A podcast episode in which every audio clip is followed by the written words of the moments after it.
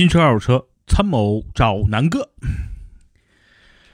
我记得差不多半年以前吧，给大家录过一期关于电动车的这个音频啊。那这两天呢，机缘巧合啊，我的一个兄弟啊，不，大学同学，呃，前天呢给我打电话说你车借我一下，我要去趟河北。我说你不是有车吗？干嘛跟我借呀？他说我这车不是去了就回不来了吗？啊，往返四百多公里，确实啊，他这车第一去去不了，回回不也也回不来，算了，我就把我的那个叉 C 六零借他了，然后他把他这台啊江淮 IE V 五就借我了，那正好体验一下电动车呗，对吧？原来呢去四 S 店试驾过一堆车了，那实际的真实使用情况，我觉得正好给大家做一个。呃，反馈那这辆车呢？坦白讲，我这两天心里中就是万马奔腾啊！什么叫万马奔腾呢？你听我慢慢说，你就明白什么叫万马奔腾了。就是一会儿一个那个什么马啊，马那个叫什么驼羊驼是吧？一会儿一个羊驼，一会儿一个羊驼。嗯，这种车呢，首先咱们颜值呢就不用纠结了，毕竟对吧？这种这种这种车型都不是什么主流设计的车。然后呢？内饰呢？我觉得这种车也没必要说，哎，因为这个预算有限，对吧？大家买这个车，大家关心这种车，基本就是，哎，我有我没有指标，然后呢，我有了一个指标，我就想买一个靠谱一点的车。但是这种车，综合来说其实没什么靠谱的。那我就为什么跟大家说说为什么都不靠谱啊？第一，这种车开啊。I e v 五其实跟同年的什么北汽的 e v 二百啊等等这些车基本都差不多啊，就是标称续航里程一百八、一百九，实际呢跑个一百一就差不多了。这两天我的实际感受，我这哥们儿车是二零一六年一月份提的，到现在就两年多一点时间，跑了三万多公里，也不多也不少吧，正常的一个里程数。给我那天早上是百分之九十三的电，然后呢那天早上我特意走了一条相对拥堵的路。从我家到公司差不多十八到二十公里吧，然后用了百分之二十的电。嗯，因为有点堵车。第二呢，后半段我开了空调，然后整体来说就这样，就是二十公里用了百分之二十，理论上就最多跑一百公里，对吧？但是你不能这么说呀，你跑一百公里，就是你剩最后百分之二十的时候，你可能就不敢开了，对吧？你可能就得找地儿充电去了，所以。这种车给人感觉就像有点像我手上戴的那块 iPhone 手表 iWatch，每次的待机也就是一天。如果你比如说带着它出去跑个步，然后用它记个步啊什么的，突然间你会发现可能这个表半天就没电了。开电动车的心情就跟戴 iWatch 一样，哎，总感觉 iWatch 很好，屏幕很亮，但是就觉得用用就没电了。我这两天戴了个什么表呢？戴了一个什么小米的紫米什么的哈。倒不是打广告，这这个表呢戴上之后，虽然屏分分那个屏幕分辨率很差，啊亮度也很低，但是这个这个表待机一周啊，所以呢总体来说，我觉得免去了每天想着充电这种烦恼。那这个电动车其实就跟 iWatch 很像，每天你就担心用一用没电了，用一用没电了，这是一种心理上的担心。另外一个呢，其实就是实际用途的担心，比如说这个车。我到处在我家附近找充电桩啊！我住的是那个其中一个万科的小区，其中呢就十二个停车位，我们家楼前面，嗯，有一个是电动充电桩，但是呢，从来没见过哪个车在那充过电，而且每次那个车位都被一个汽油车占了，所以呢，你也没办法充。另外呢，我家附近有一个体育公园，有一个 shopping mall。烧瓶庙地下呢是有这个电动停车位的，但是从那个烧瓶庙走到我家起码要十几分钟时间，我就懒得走。而且你在这充电要交停车费，对吧？这个烧瓶帽的停车费还不便宜，所以这是我不去的一个原因。第二呢，就说说这个公共停车场有一个，就是体育公园边上有一个这个充电站。我每次去，每次都没有位置。昨天早上去，我就为了这个看哪能充电嘛，去溜了一圈，没地儿，满的。昨天下了班回去看了一眼，又是满的，而且有的充这个停车位就是被汽油车给占了，没办法，因为那个那种那种停车场免费的嘛，他没人管，所以没辙，那就是忍着啊。还好呢，万幸中的万幸就是我公司楼底下正好有这个 EV 新能源的这个充电桩。EV 的好处它就不是国家电网嘛，然后它收点这个手续费，然后呢很方便的就是扫个二维码，再装个 APP 就能充电了啊，这相对还好，但是。公司楼底下呢，一共有四个停车位。我今天早上来的时候就已经满了啊，昨天来的时候也是满的，而且下午的时候可能到三四点钟，有的人才把这个车开走。大家你想嘛，就早上来我把车插着充电，我我平时白天我出工作嘛，我也不会去管它，就算它充满了，我我也不会把这个位置让出来。对吧？大多数人都这样嘛，其实换我也一样。所以呢，你想上午来充电，基本没戏；下午呢就看运气。如果大家有的人充完电走了，哎，你就空出来个位置，你可以去充了。那如果这一天都没人走，都到了下了班的点才走，你车又没电了，你只能对吧，在这再忍个两三个小时，充两个小时电才能走。而且 EV 新能源它是那种慢充，它不是那种快速充电桩。那你充完充满不，咱不用说充满吧，你充个百分之五十，基本上就两三个小时，对吧？所以这种事儿 让你摊上了也没办法。第二，这个电还挺贵的，你充十度电的话，差不多收费是二十多块钱，也就是说每度电它的收费应该是在两块多。嗯，然后按照每公里成本来算的话，这种电动车嗯不便宜，每公里的成本差不多也四五毛、五六毛了。就和飞度啊、卡罗拉呀这种，这个包括朗逸啊、Polo 差不多了，那根本就不省钱。所以呢，这个充电实际上是对于电动车来说最大的一个挑战。而国家电网，我在地图上搜，都离着特别远，你总不能把车停在那儿，然后你再打个滴滴去公司吧，对吧？所以对于电动车的使用情况来说，尤其在目前的国内，尤其是北京这种城市，真的是没法用。对吧？这是我真实体验。之前我有一个大哥买的也是一个，就是这种江淮的呃 iEV 几啊，差不多没准是同样的车。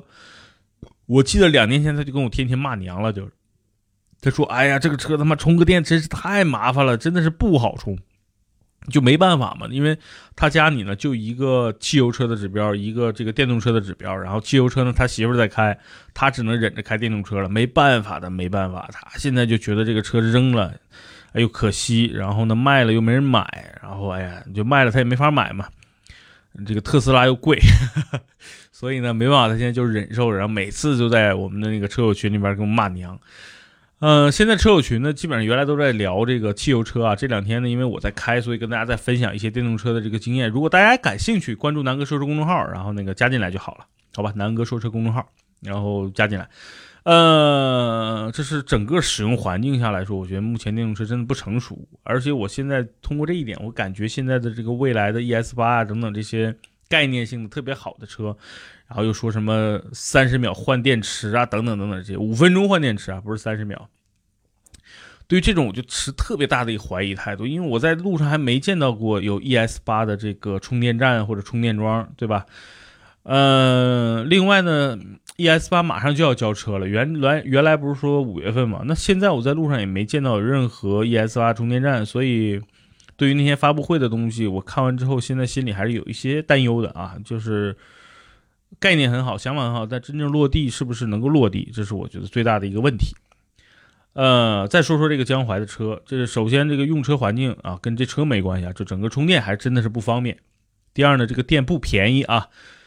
呃，第三呢，如果你家住一楼，你能甩根线出来，那还算比较便宜，因为你用的民用电嘛。但是那种电充电巨慢，你可能一晚上才能充完一个电，一个车的电。但前提是第一啊，你住你家住一楼、二楼，然后呢，第二，你家一楼、二楼前面有一个你能停车的车位，然后呢，你能把线甩出来哈。那像像像有一些小区，比如什么物业好一点的，你甩个线出来，估计物业就过来管你了，不让你弄啊，因为这东西有有安全隐患呀，对吧？所以这东西就看看天吃饭了，就是能不能充电，取决于你住的小区、你的物业，包括你的地理环境。哎呀，总总体来说，你想想就太麻烦了。所以整个来说，对于我现在这两天开电动车，就是哎呦我操，纠结死了，纠结死了啊！再说说电动车的驾驶感受啊，这 iEV 五呢，其实前两年卖的很好，这车指导价十七万啊，指导价啊，然后优惠完补贴完大概九万多块钱，他买的还是一个顶配版本。顶配版本怎么个坑爹法呢？顶配版本没有一键启动，它但是它留了一个一键启动的口，用一个黑色塑料堵上了啊，反人类设计吧。第二，我坐这个车上怎么调座椅也没有一个舒适的座椅。顶配车没有没有任何电动的按钮调节，因为省电嘛，对吧？全是手动调节。按理说手动调节应该很能容易的找到一个合适的位置吧？没有，为什么呢？座椅啊，只能前后。靠背呢也是前后，但是靠背正常啊，只能前后；座椅只能前后，不能上下。然后方向盘只能上下，不能前后。所以总体来说，对于我来说，我怎么也调不到一个特别合适的这个这个姿势。另外呢，顶配车型啊，方向盘做的跟真皮似的，然后呢，它实际上是个塑料方向盘啊，然后呢，左边右边啊，左边有这个多功能方向盘的按键，然后这个呃右边有，左边空着，所以整体来说对又不对称，所以又是一个反人类设计吧，对吧？然后你听我说，整个中控屏的位置特别靠下，然后你每次看地图啊、导航啊，你就觉得特别别扭，啊，反人类设计吧。然后触摸屏其实这个速度啊、这个分辨率啊，包括倒车影像的这个分辨率其实是不错的，但是这个车整个按键是那种虚拟按键，玻璃上的，触摸又极其的不灵敏。然后呢，空调呢理论上呢是在这个触摸屏上是可以调的吧？它它又不能调。这两天因为北京热嘛，然后就开空调，下边触摸键不灵敏，然后上边的这个触摸屏又不能摁，哎，所以整个又是一个反人类的设计。总结一句话，就是江淮的设计师可能自己没有驾照，或者说自己不开车。那接着说他反人类的设计，它的那个挡杆就是长得跟宝马的那个电子挡一样，但是开起来这个车又是一个反人类设计。什么呢？尤其你倒车的时候，这个车的挡能把你折磨死。正常挂 D 档摁一下然后就走，对吧？它不上来摁一下空档，再往下扳一下是 D 档。倒车更牛逼，它上面有一个 R 档的键，你摁着 R 档。往前一推，它是进空档，然后再按着那个键，再往上推才是 R 档。就每次正常情况下，所有的车理论上挂一次档的情况，它必须要挂两次。昨天、今天我停车就侧方停车，就把我折磨疯了。这个功能啊，导致就是，哎，我估计下次再摸我的宝马的时候，我可能手已经习惯性摁两次了。所以，这又是一个反人类的设计。然后你再有听我说，还有一个反人设计。这个车有两个充电口，一个呢就跟汽油车一样，是在这个汽车后门的后边，对吧？就是侧方的后门的后边有一个呃充电口，还有一个口呢是在这个车的这个车标前面的车标就鼻子的位置。理论上，你充电口的开关是不是应该放到一起？它没有，它把侧后方的这个充电口跟这个后备箱的按钮一般在放在了这个座椅的左下方啊，座椅的左下方。然后他把前边的这个充电口的位置啊，这个这个开口的开关放到了方向盘的左下边，明白了吗？就是我找到了后边的充电开口，但是没有找到前面。昨天我充电是把它硬掰开的，因为我没有看到口。今天我我调的时候发现，哦，原来这个口在这儿。两个口不放到同一个位置，都是充电的按键，所以我觉得江淮这个设计师也是个脑残啊。这是一个又是一个反人类的设计，然后你再听我说，还有反人类设计。车的前排座椅，我就说了，怎么也调不到我一个舒适的这个角度。然后呢，像真皮似的这种皮质，实际上是这种塑料的，就是这种人造 PV。夏天来说，你后背特别容易出汗，因为不是真皮嘛，没有透气性，它又是一个人造革，本身就烧皮肤。你坐到这个车的后排，其实后排空间还算充裕，头部空间啊什么的挺好的。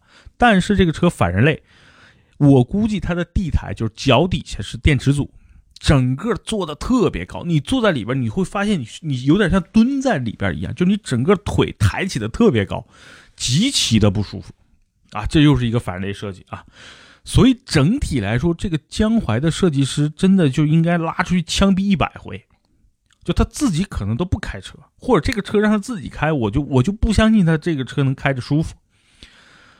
哎呀，所以吐槽这么多，说整个车来说一无是处。对于它的这个车的空间呀、配置啊，这个包括这个各种设计，它是反人类的。然后再说这个车最致命的一点，这个车去年接二连三的发生了几起自燃事件，就是这台 IE V5。所以今这两天我开这个车挺担心的。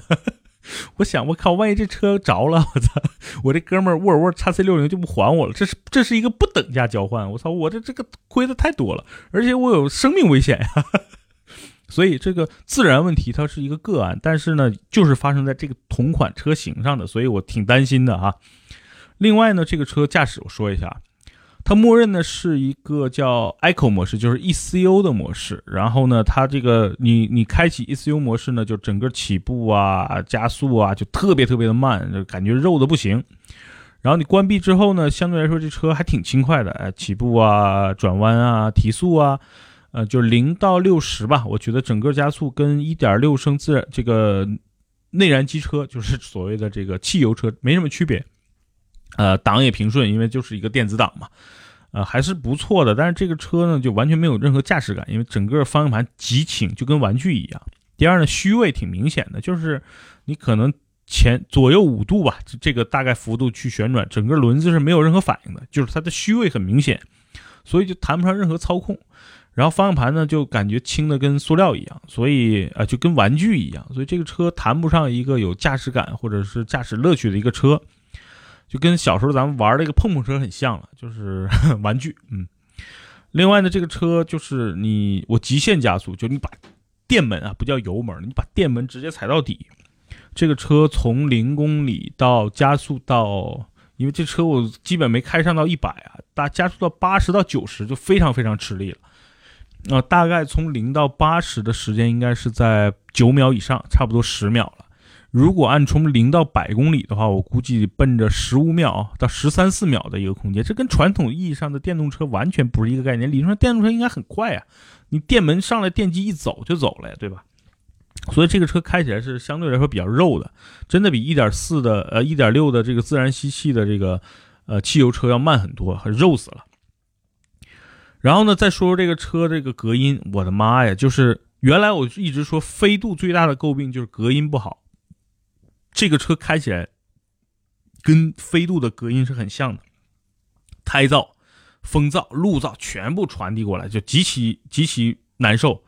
另外呢，再说说这个车的这个呃底盘，就是感觉散的，就是你一过沟坎，感觉这车要碎了，就是这种感觉，极其差。然后。我好像他妈一无是处把这车说了，然后再说这个车的这个这个，呃，所谓的这个这个空调啊，就是你不开空调，这车相对还安静一点；你一开空调，那个风空调有一个特别大的声音，尤其那个那个风扇呢，那个就是你吹风的那个风扇的马达声极其。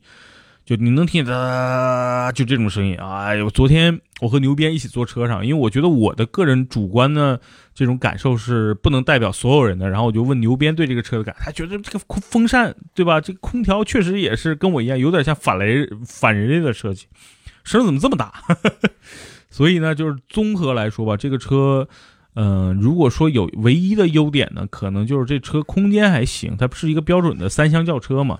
对吧？然后前后排啊，如果后排你放个儿童座椅，像小孩坐是没问题的。你成人，尤其是身高超过一米七的男性坐在后边就太难受了。哎，所以唯一这个车还算是一个呃规规矩矩的一个轿车，空间呢也凑合用，后备箱也够用啊，这是唯一的优点。其他的呢，我觉得啊这车就一无是处了。毕竟这车现在不卖了，所以跟大家说一说这个车的整体来说，就是关于电动车的感受吧。就第一。嗯，如果有人说我就为了北京蓝天白云做贡献，为了雾霾做贡献，那这个人纯装逼的啊！就是第一，他没有这个汽油车指标，所以啊，他只能买这个。他就说这句话，就是完全为了装逼啊，为了满足他自己。哎呀，吃亏上当买了个被骗的车，然后他他为了炫耀一下，炫耀自己的傻。第二呢，这车用车环境，整个电动车在国内用车环，除非你自己有固定的车位，而且装了这个固定的充电桩，相对来说还好。但是在北京，哎，我估计十个人，十个电动车持有人里边，可能有一两个有自己的固定车位就不错了，对吧？而且有固定车位的同时，就可以给你装一个充电桩的情况下，我觉得就更少了。啊，我大多数见到的都是，呃，停车场被占满，对吧？然后这个充电不方便，就跟我这两天遇到情况是一样的。那第三呢？大家会觉得，哎，电动车是不是省钱啊？我算刚才跟大家说过，这一公里的成本呢，也要四五毛、五六毛了。这取决于你在哪充电。你要在家充电呢，就便宜，因为民用电嘛。你要在外边这种什么像依维这种一度电收你两块的这个企业，就可能成本就要五六毛了。五六毛是什么概念？基本上就和一点八 T 帕萨特成本差不多了，对吧？所以呢，其实是不省钱的啊。第三呢，唯一的优势就是这车可以没有限行的一天，对吧？但那你想想，我现在每天都开，然后你限行，你拍了我最多罚一百块钱呗。其实无外乎就一百块钱的事儿。我现在就很多人现在都这样，就北京的啊，限行就限行，老子就交一百块钱得了。因为你算嘛，有的人如果上班远，像我这样来回四五十公里、五六十，原来来回一百公里的，我坐我打车每天可能一百块钱都不够，对吧？如果坐地铁、坐公交，有的地方又不方便，不是所有地方都适合坐公交和地铁的，对吧？所以我有时候罚就罚吧，那我没办法了。所以你一百块钱打车是解决不了的事，所以罚我一百我就罚了。所以对于我来说也没有限号这么一个一个一个说法。当然，这个这个不能传播啊，这是一个不好的习惯，其实是违法的，对吧？这个这个不能学。啊，另外呢，这个再说说这车值不值？十七万的定价，我估计这个车的厂家就是为了骗国家补贴的。这车直接的制造成本，同款的汽油车好像卖六万。啊，这车的制造成本我估计也就六万块钱，整个装配啊、做工啊，大家可以仔细看我的视频。这个视频应该，呃，下周一能发出来，好吧？下周一啊，我预告一下，嗯，江淮这个 i e V 五的整体的车的这个，呃，视频会出来，然后大家可以关注一下南哥说车各个平台的号，好吧？呃，做工就很差，然后配置很差，用料很差，然后关键就是设计师反人类的设计太多了，刚才吐槽了有七八点吧，是吧？嗯，差不多七八点反人类的设计，所以整体这个车不值得买，配置很低，极其差，反人类设计，然后值多少钱呢？这车我估计值一万。为什么？这个车我想了一下，最适合的人群是什么？就是像我爸这种啊，因为我还没孩子。假设我孩子现在上小学、上幼儿园，每天呢需要老人接送，然后呢每天老人接送的距离呢来回五公里或者十公里都行啊，五到十公里。这个车呢，起码够两周的这个接送的孩子的这么一个车程，或者说一周，然后周末呢没事带孩子出去转一圈，就特别适合这种。那这种为什么值一万呢？就是它取代了老年代步车这种非法的这么一个电动车辆，它是一个合法的，可以在路上走的，能上牌的，安全性又比老年代步车好的，空间也比老年代步车大的，就它的唯一优势就是比老年代步车好一点，所以我觉得它的价值就是一万块。目前啊，哎呀，所以，所以。电动车，如果你每天上下班使用频率还比较高，偶尔还要需要出去一趟的电动车，真的不适合你买。那什么人适合买？如果你想占个标，把这车买完送给你的爸妈，然后呢，如果他每天的这个行驶里程呢，就是在五到十公里，然后一周呢跑那么四五次，啊，我觉得这个车呢，他们一周充一次电。或者两周充一次电，我觉得他们是能够接受的。第二呢，这车空间还不错，起码有空调，夏天开出去也不不累不难受。然后呢，安全性又比老年代步车好，它又是一个可以合法上路的一个车辆，呃，还可以买保险，对吧？这个出去剐了蹭啊什么的都不怕。所以这个电动车的优势，我觉得就是在于能够取代现在的老年代步车啊，它的价值就是一万块，呃。至于你现在买了一台像类似这种车，你现在想出手，我觉得很难。第一呢，大家都不傻，对吧？这个车自燃过，尤其 i e V 五，自燃过，谁敢买呀？第二呢，这车二手车太不保值了，这车估计你让你卖贩子收这车，第一很多车商是不收这车的，因为没人买嘛。第二呢，要收呢就收一个极其低的价格，因为他的心目中这车也值一万，因为就是给老年开了，他最多给你开价一万块，啊，一万块估计很多人不买的，不卖的，对吧？所以。哎，买了就忍着开吧。然后呢，尽可能近这两年新出的电动车呢，其实能好到哪儿去呢？也好不了哪儿去啊。只不过续航里程号称多一点，但是我说了，你要想明白，你是不是有一个特别合适的一个充电的地方？如果没有地方，它就算续航四百公里、八百公里又能怎样？你没地儿充啊。